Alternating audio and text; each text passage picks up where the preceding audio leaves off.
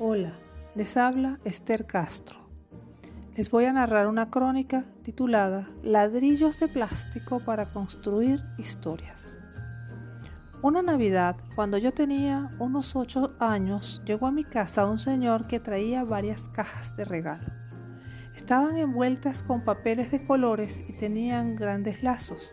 Llevaban adherida una pequeña etiqueta que decía el pabellón rojo. Abrí mi regalo apresuradamente y de repente no lo podía creer. Era un Lego. Había visto la publicidad, pero nunca pensé que llegaría a tener uno, porque en aquella época las niñas les regalaban muñecas y juegos de café. Sentí como si de repente dentro de aquella caja estuviese un sueño hecho realidad. ¿Cómo supo ese señor que yo quería tener un Lego? No fue fácil hacer construcciones con aquellos bloques plásticos, pero el Lego sirvió para que los niños del vecindario viniesen a jugar conmigo todas las tardes. Al terminar de jugar recogía cuidadosamente todas las piezas para no perder ninguna y también cuidaba la caja. Cuidé tanto mi juguete que después de medio siglo todavía lo conservo. El último niño que disfrutó este Lego fue Pablito, el hijo de una señora que trabajó con nosotros. A todos los nuevos usuarios les explicaba que este era un juguete que yo conservo desde la infancia. Esto dejaba pensativos tanto a los niños como a sus padres.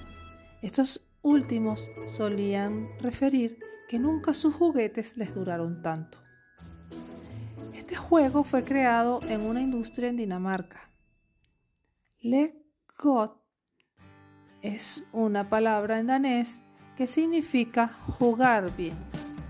Los bloques de plástico que se conocen hoy surgieron en el año de 1958.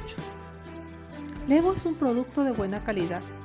Sus piezas pueden soportar 450 kilos de peso sin romperse. Los bloques son universales. Una pieza de hace 50 años calza perfectamente con las piezas actuales. Y como si fuera poco, lleva impreso en su interior tres números que indican el tipo de modelo utilizado en su línea de producción. Esta empresa se preocupó por la innovación. No hay personaje alguno que no esté en su catálogo, desde Batman, el hombre araña, Indiana Jones, la Guerra de las Galaxias y Harry Potter, entre otros. Ha recreado ciudades, automóviles, barcos, aviones y trenes. Existen parques temáticos y películas de Disney con piezas originales de Lego. También hicieron videojuegos antes del surgimiento de PlayStation y Nintendo. Hoy día hay numerosas aplicaciones de Lego.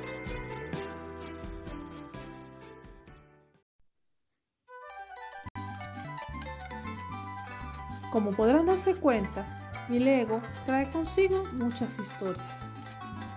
Este juguete fue comprado en el Pabellón Rojo, que era una tienda que funcionaba en una casa colonial que está situada a una cuadra de la Catedral de Valencia, entre la Avenida Constitución y la calle Páez.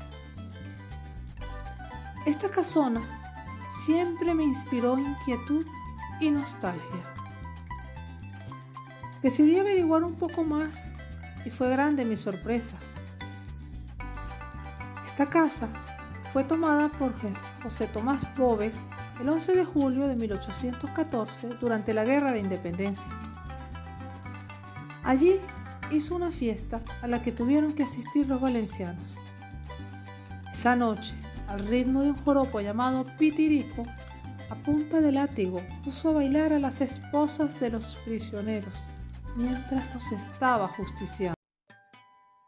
Finalmente, debo contarles que el último niño que usó mi Lego me lo ha devuelto.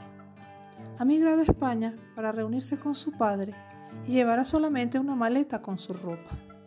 Nuevamente, mi Lego está disponible para que otro niño pueda construir nuevas historias con sus ladrillos.